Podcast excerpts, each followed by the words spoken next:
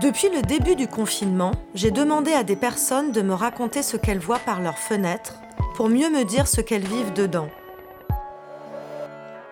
Des petites histoires dans la grande qui constituent une sorte de mémoire collective ordinaire.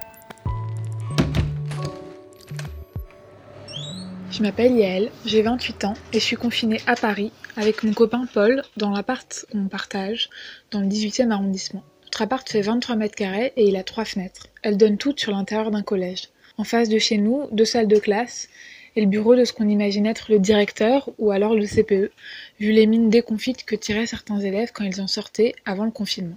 Entre le collège et nous, un arbre immense qui monte, je pense, jusqu'au quatrième étage de notre immeuble. Nous, on est au deuxième, et quand on se penche à la fenêtre, on peut toucher les feuilles. Au moment où Macron a annoncé que les magasins non essentiels devraient fermer, Paul a dû fermer son magasin de vinyle. Moi, j'étais en arrêt maladie et on a décidé de partir chez ses parents dans le 91 pour pouvoir être à la campagne. C'était génial, mais très vite j'ai eu du mal à respirer. Je me mouchais beaucoup, j'éternuais, j'avais très mal au crâne. Bref, j'étais persuadée que j'avais le Covid. Ça a duré comme ça pendant plusieurs jours et puis je me suis rendu compte que c'était simplement des allergies. Avec des antihistaminiques, ça allait un peu mieux. Il y a trois semaines, on a dû rentrer à Paris puisque je devais me remettre à travailler et que je pouvais pas le faire en télétravail. C'était un peu dur de revenir à Paris en plein pic de coronavirus, on avait déjà eu beaucoup de chance.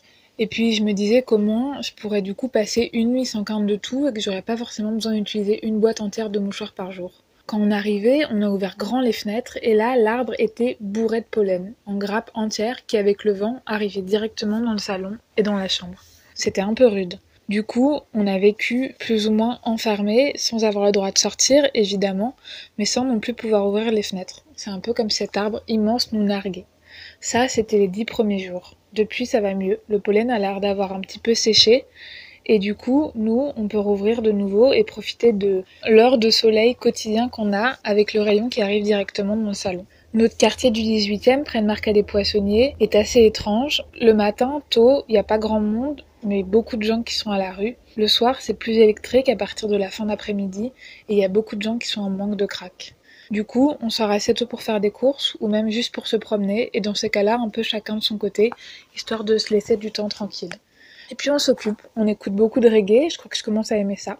On regarde des documentaires animaliers sur Arte, on lit des vieux numéros de l'histoire qu'on n'avait jamais ouverts, et puis évidemment on passe pas mal de temps au téléphone avec notre famille et nos amis. On a essayé une fois de faire du pain, c'était pas une vraie réussite. Le yoga, un peu pareil, on a assez vite renoncé. Par contre, on fait de la cuisine, et ça c'est quand même une grosse victoire pour nous, sachant qu'on passait, je pense, maximum une soirée ou deux par semaine chez nous avant le confinement. On était quand même plus des habitués des bars et des petits Libanais que des bons plats cuisinés. Il faut dire que notre cuisine, c'est plutôt une sorte de grand couloir dans lequel on ne peut pas se retourner sans faire tomber des choses, se cogner, et où il faut obligatoirement ouvrir la fenêtre sur le côté si on fait la vaisselle afin d'éviter de perdre son coude.